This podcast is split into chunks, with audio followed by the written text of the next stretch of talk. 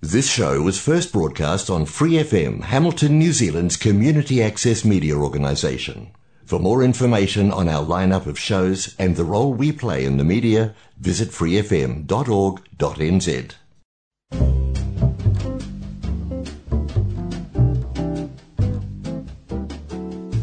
Kia ora, Brasil! O programa de rádio comunitária em Hamilton, na Nova Zelândia, para brasileiros ao redor do mundo. Kia ora, New Zealand. Kia ora, Brasil. Kia ora, mundo. Hi, my name is Maya. I'm speaking from New Zealand, Hamilton. And I don't know if you guys agree, but usually when we migrate to another country, it's not easy to make friends. And also, it's not easy to keep your roots and your culture. So that's why we go after friends who have mutual interest to probably exchange experiences and to feel a little bit more home, isn't it? Because it's not easy always to find friends in the new country. And my guests, my guests, yes, because it's not only one, I have three guests today. They're going to tell a little bit how they're doing since they moved to New Zealand to find friends to exchange culture, knowledge, and also to merge to New Zealand better. But anyway, let's call our guest today. Okay, so thank you very much for being here, Mestre Robinho, Tiago, and Tatiane. Welcome to Kia ora Brasil. Thank, thank you. Well, Exciting.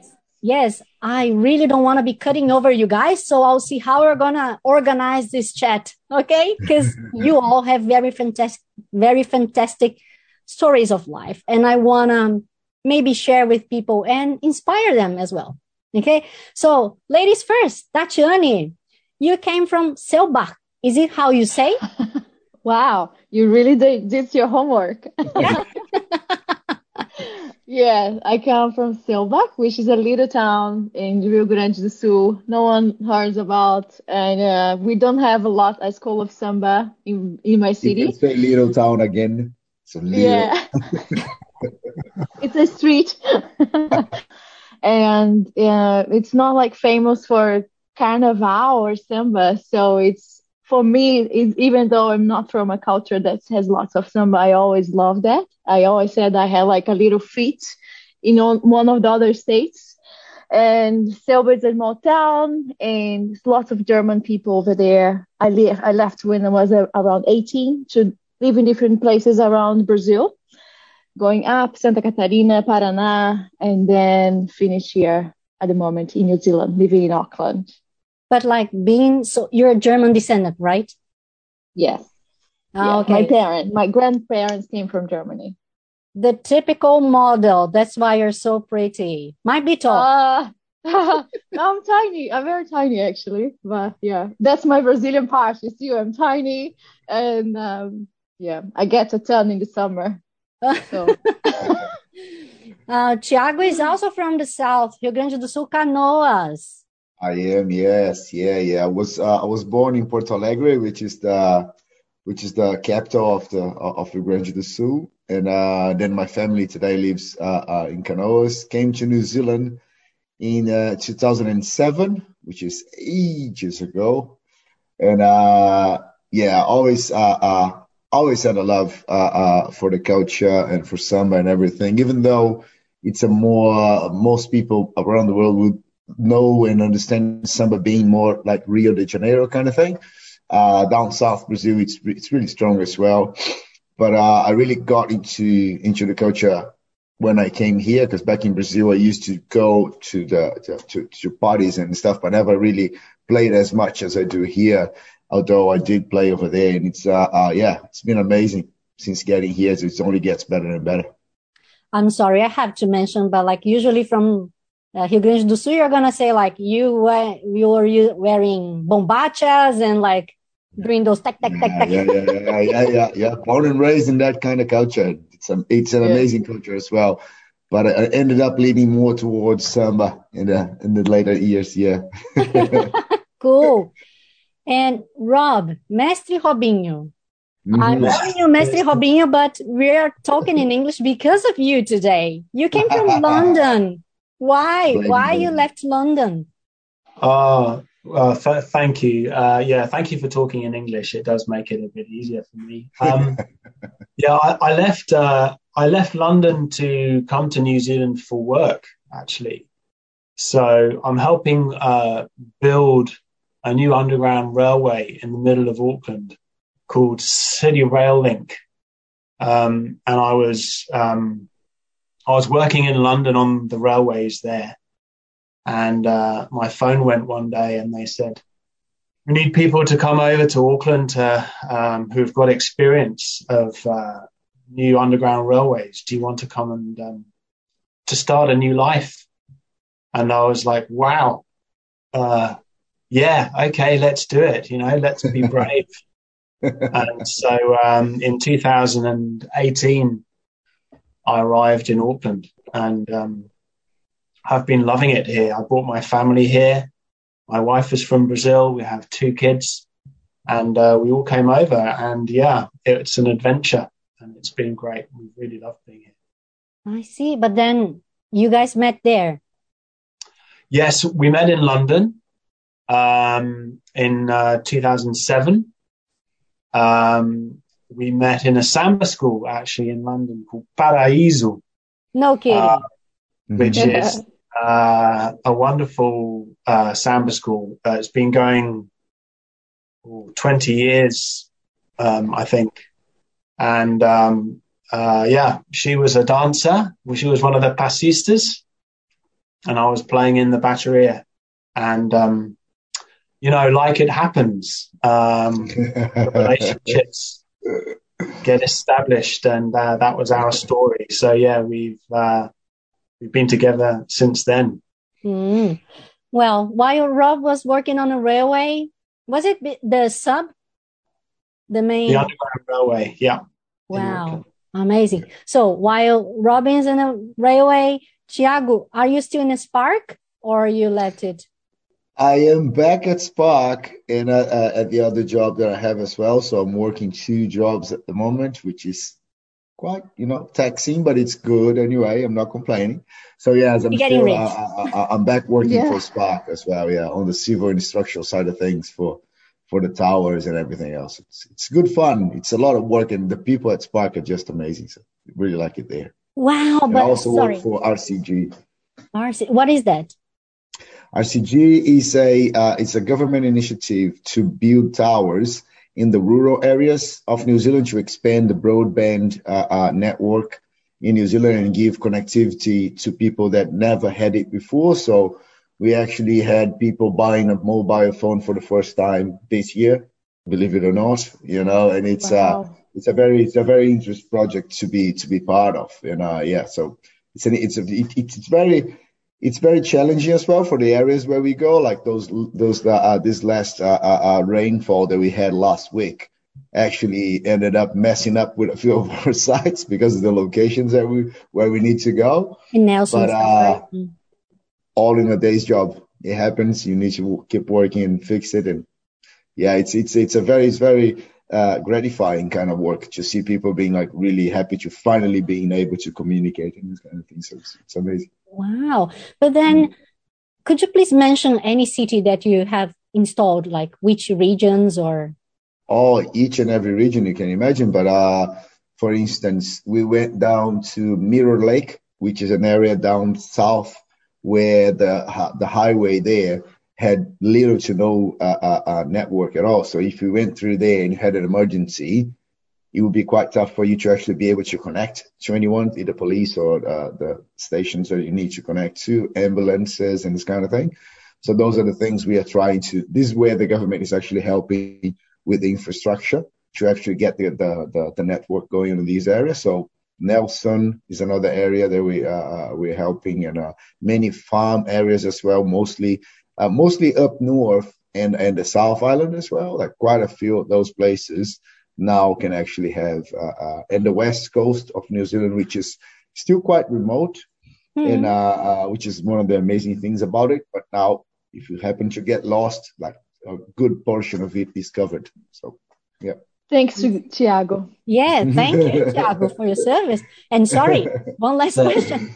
Yeah, I, I imagine like were some of your antennas and stuff attacked by those conspiracy theories? oh, absolutely. Absolutely. Yeah, yeah. Unfortunately, you know, I still have this kind of some people still have this understanding that, you know, we we like spreading this, spreading that, which is which is not true, but you know, sometimes it's hard to get through to these people and try to kind of you won't you won't be given a chance sometimes to explain what you're actually doing. We have some very talented talented people in the office that manage to actually to speak to these communities and uh, uh, which helps a lot as well because it's, it's, not you, you're not seen with good eyes let's put it this way everywhere you know some people are extremely happy to have you there some others not so much so it's a juggling act yeah mm-hmm. What you you came so young to New Zealand, right? Kind yeah. of. yeah. Eight. I came when I was 28. So that says something. okay. So what did you study at Univali? I did international business. Um, international business. Yeah. Fitting? Yeah. Hmm? Fitting? to moving yeah, overseas? Yeah. yeah, yeah. I was uh, never really planning to to leave Brazil. I was always wondering, like, why why would you? You know, I loved right. my life in Brazil. I had a great time, connection. You know, I loved everything about the party, the culture, and I didn't understand why would someone would leave. But as life went on, I met more people that had experience overseas, and through that, like, kind of like a little seed in my yeah. mind and uh, that's why I decided to leave. But when I left, I was already set that I didn't want to work with international business anymore. I wanted to do something completely different and have like a more like a slow type of life and yeah, working with different people more like related to my values and nature, some yeah, some things like that. And, and New Zealand seemed to be the perfect place for that. So that's mm. good. So what you're doing here currently? Now I work at the University of Auckland here in Auckland. Yes, with student engagement, so events and projects related to interaction between students and university, building, building a bridge between students and university. Lots of lots of fun. Hmm. Not not fun. much business. Hmm. Fun, people party. Okay, yeah, Brazilian. Not like a party, but yeah, yes, like lots of Brazil, like music week, com- comedy week, and orientations and things like that. So we actually had a Brazilian band playing the other day for the students in the in our in the university. So that was cool. Oh, interesting.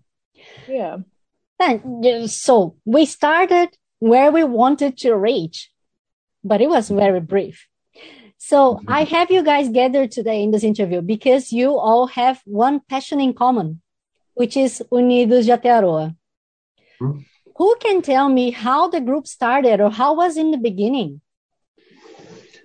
Uh, I can uh, I can talk to you a little bit around how it started. So, um, and I'm sure Tiago and also Tachi will have um, a few stories to share. Um, yeah. But uh, we can't really go anywhere without talking about a guy called Miguel Bid- Miguel Bidet, who is uh, the founder of Unidos de Aotearoa.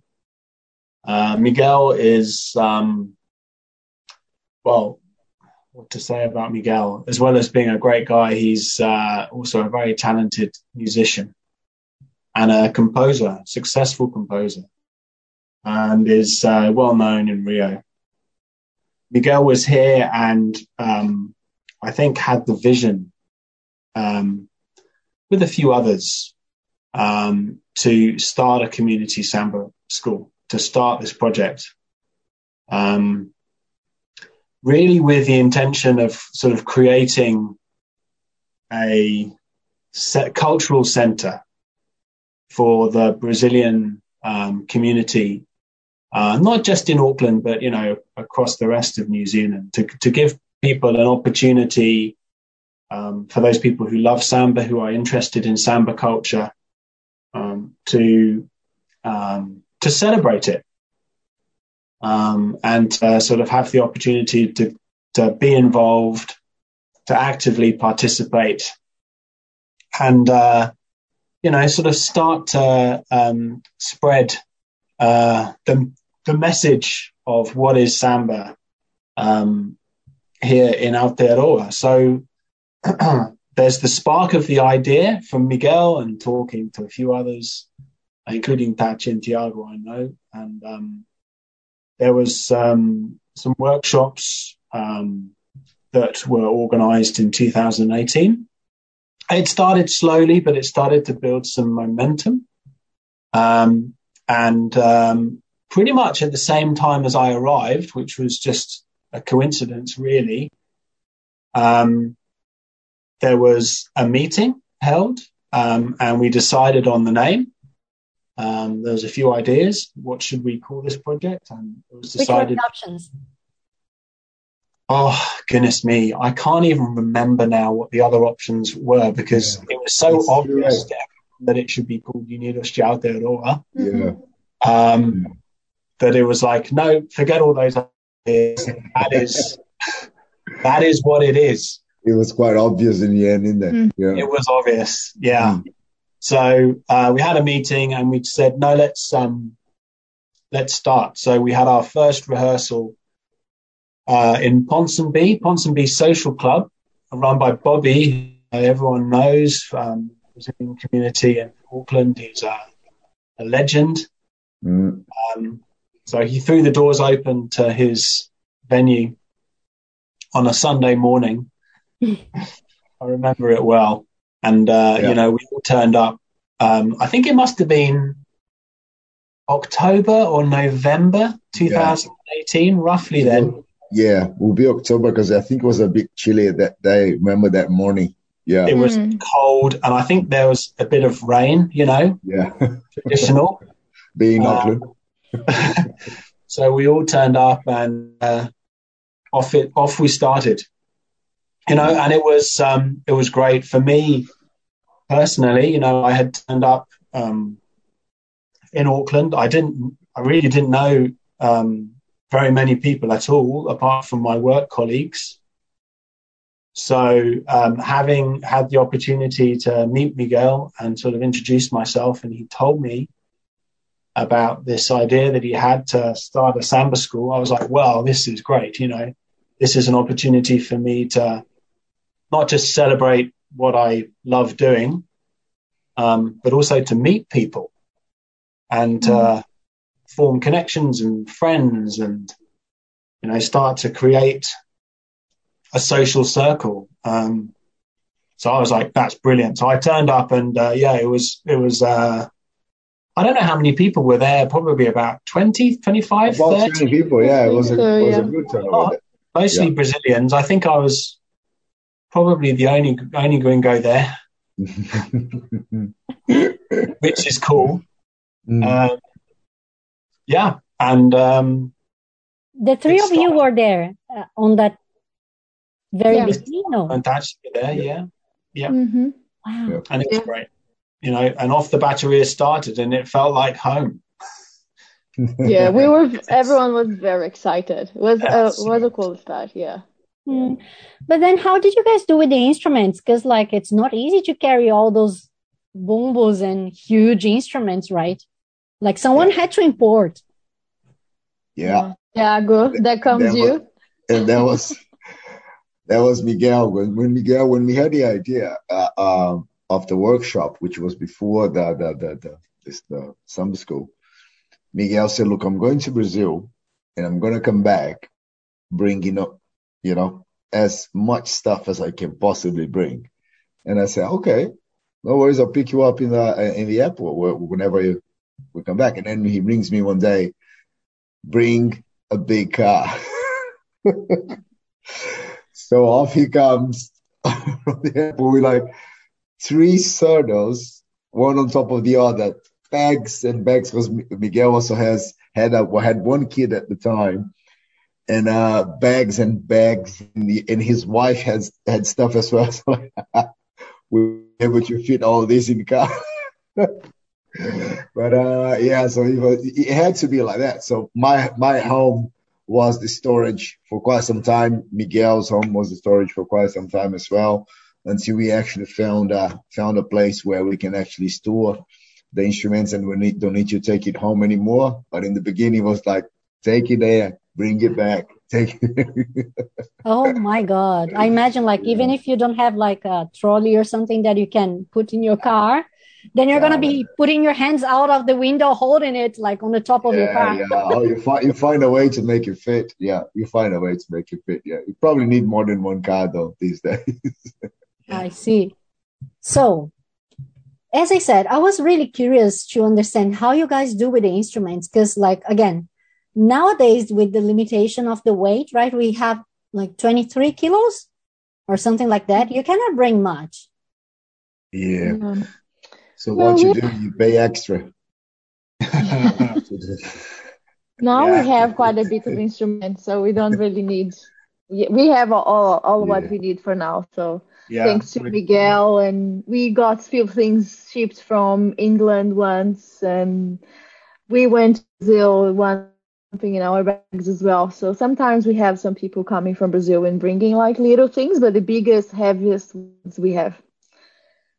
I've, I've got some uh, good friends of mine in Europe who um, who run a samba percussion um, company called Calangle, and uh, awesome. And and they um, I talk to them and they give us good deals and they send us um, pretty much everything that we.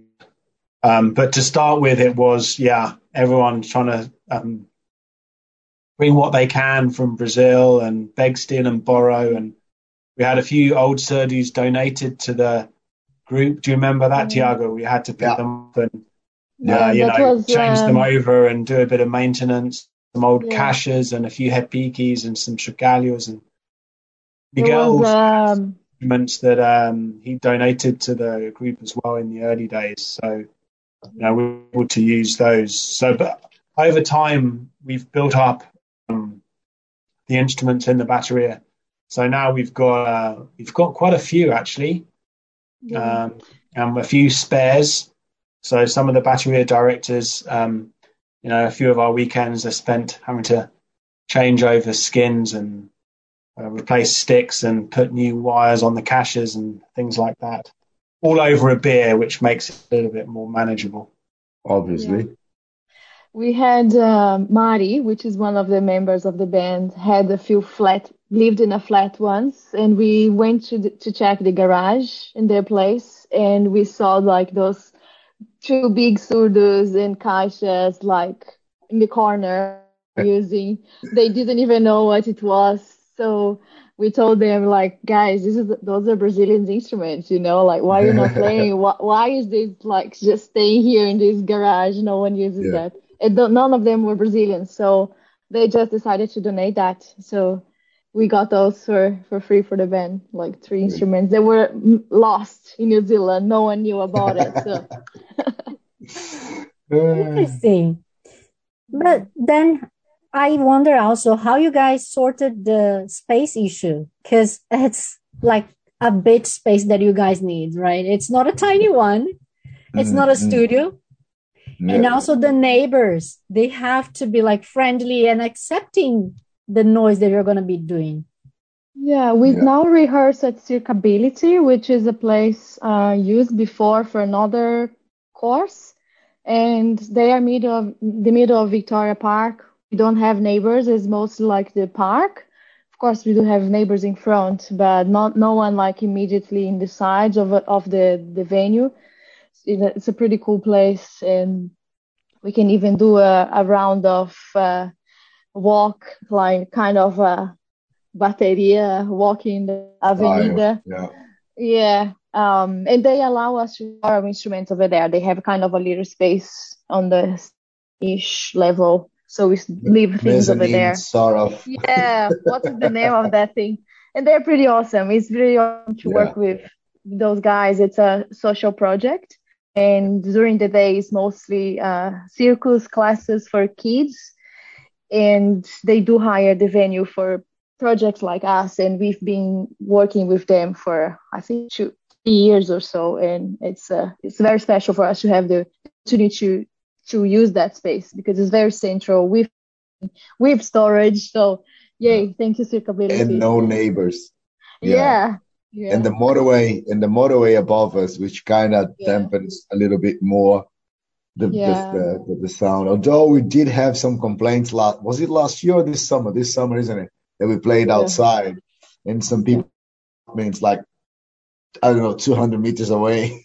but not very happy about it. yeah. Well, there was when we couldn't, we had those restrictions because um, yeah. COVID. COVID. COVID. Yeah. We couldn't rehearse indoors, so we were mm. playing outside, and yeah. so the neighbors were not happy about that. we were pretty happy to be able to be playing, but yeah. It's that just, didn't stop us though. yeah, the, the only problem would be the rain, right? Yeah. Well, we're quite yeah. lucky because actually it's we're um, we can play underneath the motorway. Um, the northern motorway goes through Victoria Park, and underneath, um, obviously, there's a pathway there, and it's dry, and yeah. the, it's great to rehearse under there because we have the roof of the motorway, so the bateria sounds really good. Um, and there's as you know as you heard there's no real houses nearby. There's not many neighbors. So we can um, we can practice doing our rehearsal well in the summer when it's a bit warmer we can practice doing our um, our parading up and down underneath the motorway. And um, it's already noisy anyway. So you know yeah. what's a little bit of samba going to add to that? Not much right? Yeah. True. Yeah yeah you need to come and check us out. To yeah. check where we where we hide I will someday. The only problem is that you guys rehearse on weekdays, and I cannot go on weekdays. Yeah. yeah, yeah. We rehearse on a Tuesday evening, yeah. um, from seven to eight thirty, um, in the evenings on the Tuesday, and um, you know we we we found that uh, during the week is better, and you know when gets to the weekend, people have families and commitments, and they're, they're doing things so um, we experimented a, a, bit, you know, what, what was the right day to have the rehearsals, but it was the Tuesday that worked for us. Most people said that that was going to be preferable. And I do want to just give kudos to Ability because they have been a real partner for the project. They're a real partner to the Samba School, to Unido Aotearoa. They've really supported us. You know, they've not found it easy either as a community group going through COVID you know, so we kind of um, we stuck real close, and they've um, they've really enabled us to sort of feel like we have a, a home. Um, and uh, so uh, I just want to acknowledge um, that group and uh, the great stuff that they do. Mm-hmm. Tiago, have you been to a carnival in Sambódromo or lá in Rio de Janeiro? No, never. You haven't. I haven't. No, I haven't. No, I wish. I hope. I hope we will be able to do it either this year or next year. Most likely next year. But no, I haven't had the experience yet. Only, only in New Zealand, which is pretty much the same. what about you, Tatiane? I was Rio Carnival twice, but I always just went to the streets, like with blocos on the streets, and I love that. I I which just is so cool, so so dream cool. about it. Yeah. yeah.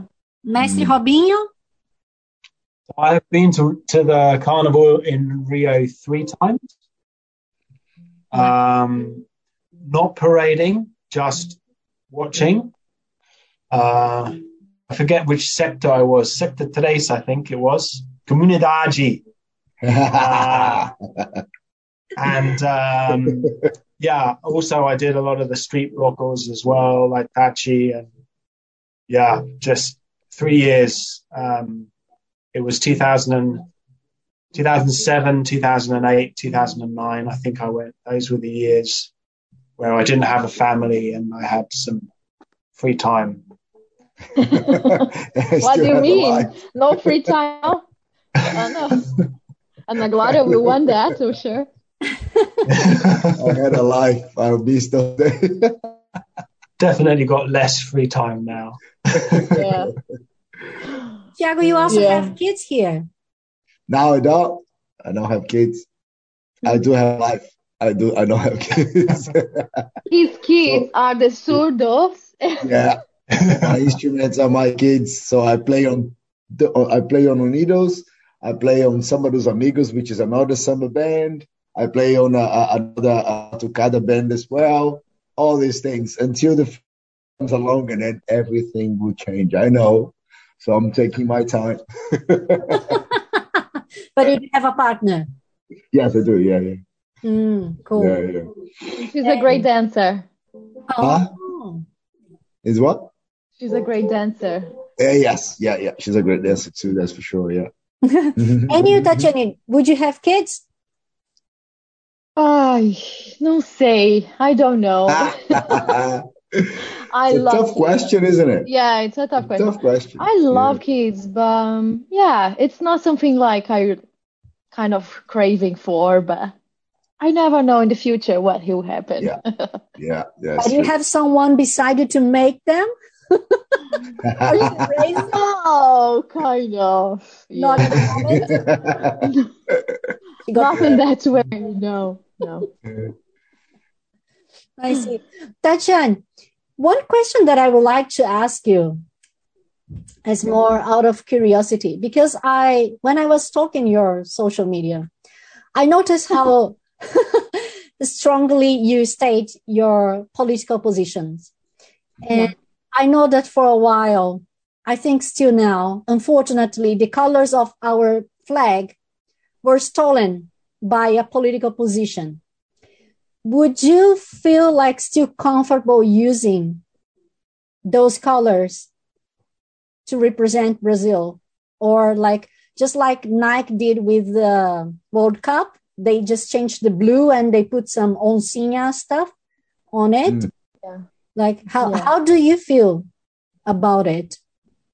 I I definitely feel what you're saying, and um, it's a, a, a second thought in Brazil would that it would be a second thought because I wouldn't want my choices of colors to be mixed up with my political choices, which could be could happen in Brazil, and mm. they would not relate what you know my my thoughts and my opinions are.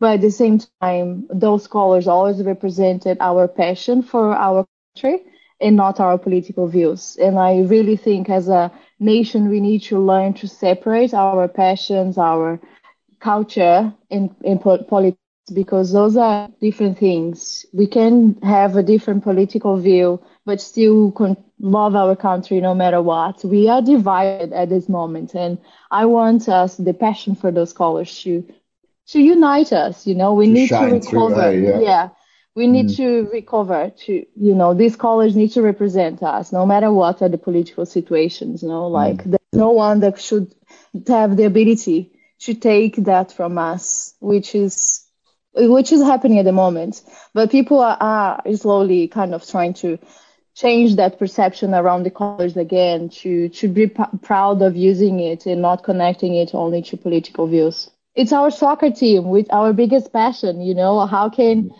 how can we let that go? We we won't. Funny, yeah. I never thought I never thought that way. Probably because it's been a while since I've been to Brazil. Most likely the reason why. Never associated it that way. Now that you mention, I kind of oh yeah, that's true. you know? yeah. But I never yeah because in a in a I could be wrong, but I don't think anybody ever ever mentioned it either over here. At least not to me. That uh that yeah. you know that's which is a good thing I'd say. You know, it's kind of people see what we actually doing instead of oh you might be saying this and that. A, which is yeah. which is awesome. But it's a good point. It's a very good point. I never thought it that way. Yeah no but it's even sad for the fact that for example remember the last brazilian day that we had in auckland? Mm. i think it was two three years ago already yeah. right? Um, i i know i know close people that they said i'm not going to this party because they are conducted by um, left people. so like, really, really, you're yeah. gonna be. It's gonna be one thing. Yeah, what has one thing to do with the other? You know what yeah. I mean? It's kind of, but yeah, political views can you know can be can yeah. Be mixed up with the wrong with the wrong things all the time. Like Tachi said, it would be so much easier. Look, leave your politics at home. This is Brazilian day. yeah, and this is what samba is about, right? I mean, it's yeah. a unifying thing. Yeah, yeah. Uh, there's space in this project for everyone. You mm. know, you don't have to. it doesn't matter what political views you have you mm. know, or indeed even what country you come from, you know, or, or yeah. what your heritage is, or what how old you are, or you know matter. what gender you identify as. It doesn't matter about that. What mm. really matters is is that it's an opportunity for everyone to come and do something together with others, mm. and to share, you know, that uniquely passionate uh, cultural expression that is samba it, it's it's unlike anything else, and you know it's you can't do it by yourself. You have to have a group of people, uh, and so that's really, I mean, the community. You know, it it occupies a space which is welcoming to all. Mm. You know, that's that's the sort of one of the founding um, principles, really, of what Unidos Aotearoa is about. Like every samba school, right? It's a chance for people to come together. So I think we need to we always need to sort of um, acknowledge that and make reference to it and sort of make sure that we don't mm. um, because it is you know there is divided and it's not just Brazil which has this issue lots of countries have this issue. So um, I think we're a bit of a force for good mm. you know a uni- unification force. Yeah. Yeah that is beautiful. Oh by the way who is the youngest in the group? Um well, I think we our youngest member is um, it's probably our regular member is probably um, 15, 16, but uh, we have had um, we've had some workshops um, for children uh, where we have you know um, had children as young as sort of eight or nine coming to learn how to play a chocalho. Um, but yeah, our regular regular members probably 16, 15, 16, that mm. kind of that kind of age. And the other side? oh, I, I couldn't possibly say how old our oldest member is. yeah. Maybe we don't want to say. I don't actually know. It's yeah. a very experienced.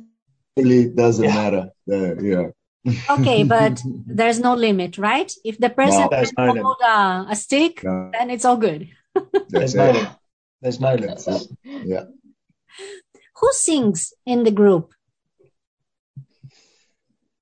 Miguel. Miguel is our principal singer.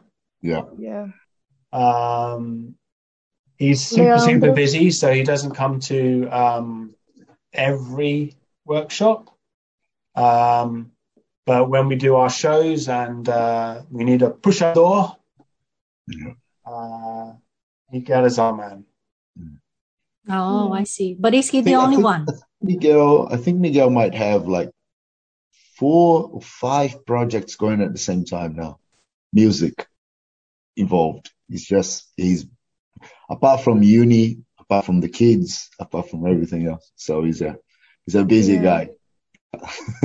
Well, we also had Leandro, which is one of our players as well. He, he was singing yeah. for us last mm-hmm. Cuba Dupa in Wellington. He did a great yeah. job as well. Yeah. Mm. yeah. And yeah. like a percentage, would you say gringos? How much? Like it's about yeah, I'd say it's about half. Um, so yeah, our typical workshop percent Brazilians, mm. and at the uh, fifty percent Kiwis, mm. um, Europeans, Asian heritage people, mm. Europeans, Pakeha, Maori, um, Indians. Yeah, yeah. So you know, it's a real mix. Um, guys, what do you think? Like, are the next objectives of the group? Because you guys have already moved to a better place there you can store your instruments the group restarted uniting because like covid and stuff You guys have your own samba. So what do you guys aim next? So I think um, that's a great question. You know, we always want to have a goal. I think our, our principal goal this year is to uh, start performing in public again. Because, you know, last year um, we had amazing plans to go to Cuba Festival in Wellington and parade in Auckland and have a carnival party and uh, go to Pride and um, go to the Brazilian Day if that was going to be on. Um, and all of that got cancelled because of the lockdowns. Yeah. Every single one of those shows was cancelled. Uh, so, you know, it was a tough year. And it's not just us, of course. It's been a tough year for every performing group, every samba band in New Zealand, of which there's quite a few. It was tough for everyone.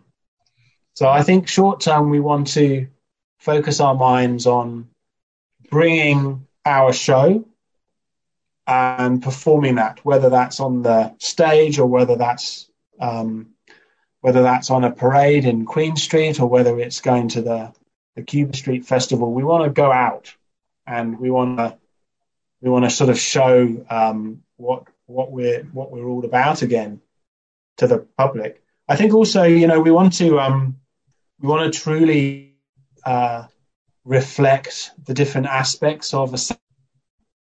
At the moment, um, we are doing some great work with Gabriela uh, with her dancers, a partnership um, once a month uh, which is just fantastic.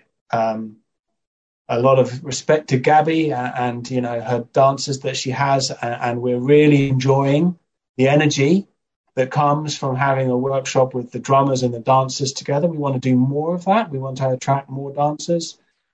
We want to have more people involved in the bateria as well. So we want to grow. We want to um, do more outreach work and, and provide more opportunities for people to come and participate in the workshops. But musically as well, we want to grow.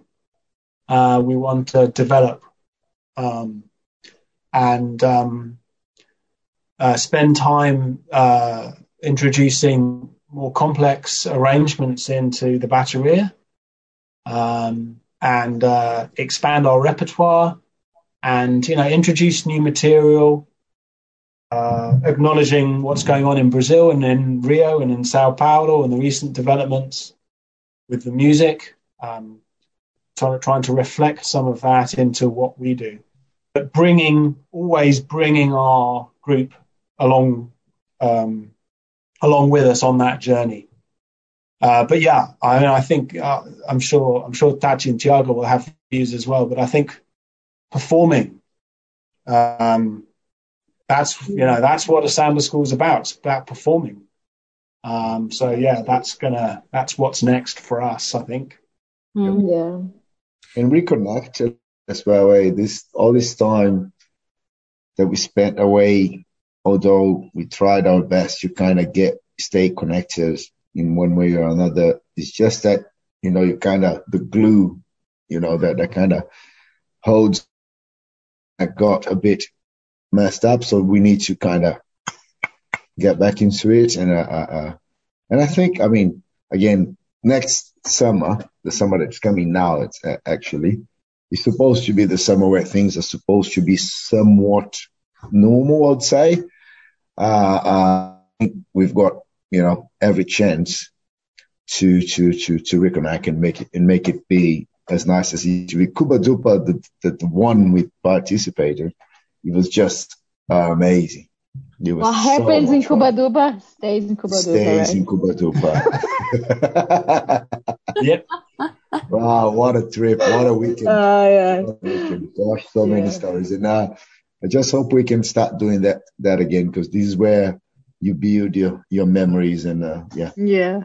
And that's the thing. We have amazing time together and that's why I mm. love mm. and I've been mm. with Unidos since day day zero that I could mm-hmm. every time and you know and be involved with that is it's, awesome to be connected with music and play music with people that you really like and admire yeah. and the cool guys you know like the cool kids around your town yeah sign me up. You know, I want to be there. So for us, uh, adding into the, your question, we are building up into having our next and first two sessions of the season open to everyone, anyone would like to join, and then to try to form kind of a steady, close group for the gigs that are coming.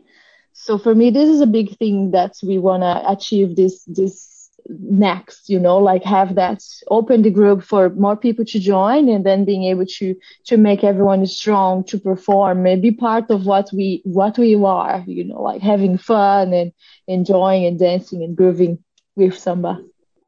And mm-hmm. when would it be? How does a person can join? How much?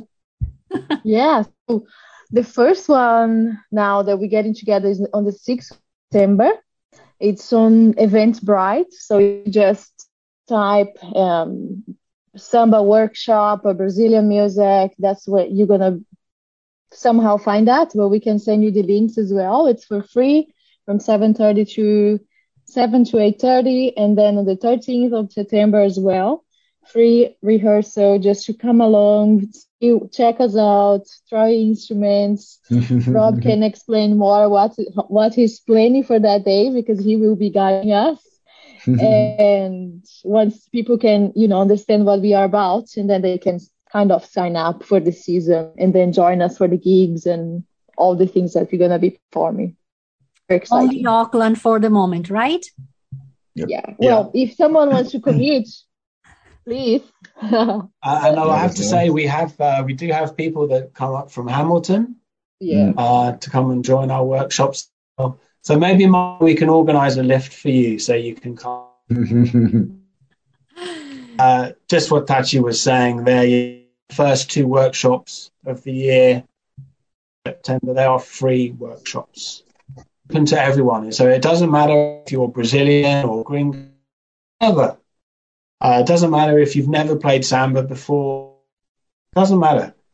Um, come along and, and uh, it's a safe uh, for for people just to try it out and see if it's something that they enjoy, um, both the music but also the you know being able to hang out with people and people. What just like Tiago was saying there, and um, all being well, then uh, yes, we'll start our, uh, start our work for the summer a- ahead um, where we can sort of choose some sambas that we're going to sing um, and focus on sort of learning all the different arrangements, whether that's tamborim or chocalho or the surdos or the caixa or the repique, or to work with Gabby and her dancers, you know, what is the arrangements for the passistas, how are we going to present?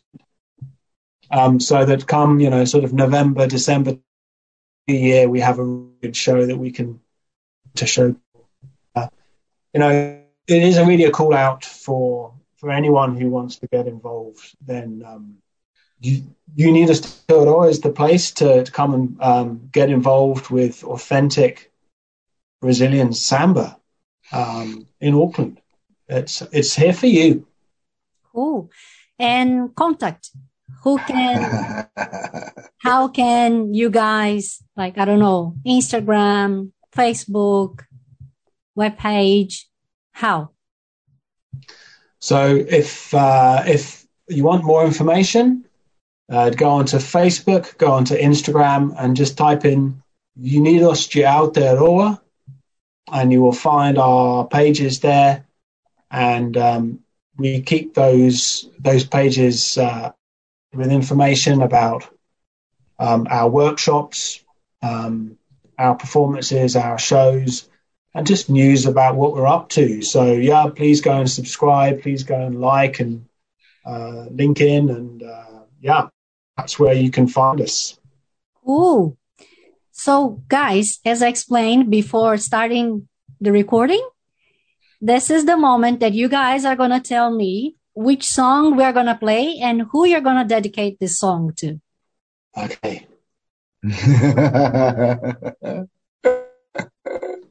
Well, I mean, I think the the song that we play is um, Carnaval, which is our Samba de Quadra of Unidos de Aotearoa, a song that was written by Miguel Um, and it was a gift from Miguel to the group. And uh, wow, who to dedicate? Well, I'm sure uh, the guys will have a view what, who they want to dedicate it to. But uh, I mean, for me, I, would like to dedicate that to um, uh, the people I learned samba from, um, who are in in London and yeah. Um, there's many, many tutors, many mestres who I've had the pleasure and the honor of being able to play with.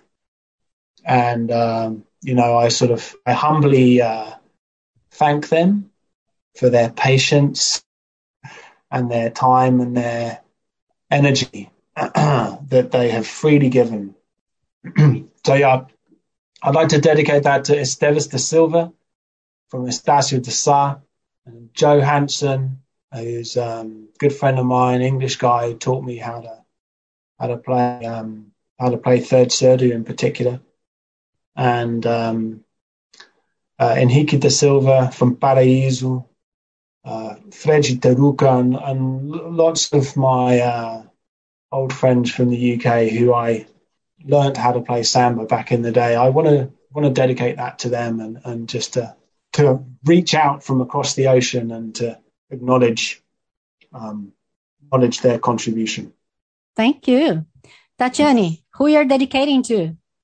Since you can do a like a plural, I will dedicate to to all the female drummers out there because I love seeing girls playing and girls that drum. That those are my favorites. So this song is for you. cool. And Thiago, who you're dedicating to? Um, dedicated to all Brazilians living abroad, not just in New Zealand. And uh, many of us still miss those best parts of our culture and uh, music being one of them, not just necessarily samba, but in this case, our samba.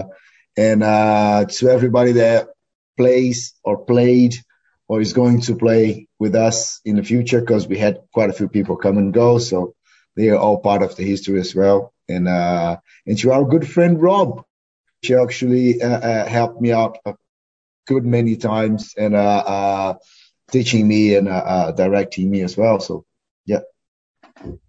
Cheers. Thank you very much, guys. I really hope that many people listen to this interview, or even not for this occasion of the open class, but for later. And I am pretty sure that your contribution to the society, not only as a Brazilian, but as a Kiwi, as a citizen here in this country, is making a difference in your job, in samba, in carnival, or whatever you do. Thank you very much. Thank you. Thank you very much, Maya. Appreciate Thank it. Thank you for the opportunity. It was very lovely to talk to you, and we love to talk about samba. So anytime you want. yes, thank you. So, guys, this was Unidos de Aotearoa. I hope you enjoyed the interview. And if you would like to give us some suggestion of subjects, or the people that you want to have here as a guest, please contact us. Kia Brazil, Brazil with Z at Facebook or Instagram. It's going to be a big pleasure to give voice to Brazilian community and gringos wherever they are in the world. And as always, I really need to thank Free FM, Vox Brazil, and all the associated radio stations that are retransmitting our show. And thank you very much, Kevin MacLeod, for the soundtrack of Kia ora Brasil, Bossa Antigua. And you, my dear audience, thank you very much for being here with us today. I hope we can see you next time. So, Kia kaha and kakiteano. Okay. Thank you. Thank you. Thank you so much. Enjoy the rest of your evening, guys. Yeah. Bye. Vou te contar uma história. Quem não gosta de samba, bom sujeito não é. É ruim da cabeça ou doente do pé. Vem cair na cantada, vem provar o tempero, energia do brasileiro. Vamos lá! Traz o confete e a serpentina, se vista de perro ou colombina. É o nosso samba que já ecoa no céu de aldeia. Traz o confete e a serpentina, se vista de perro ou colombina. É o nosso samba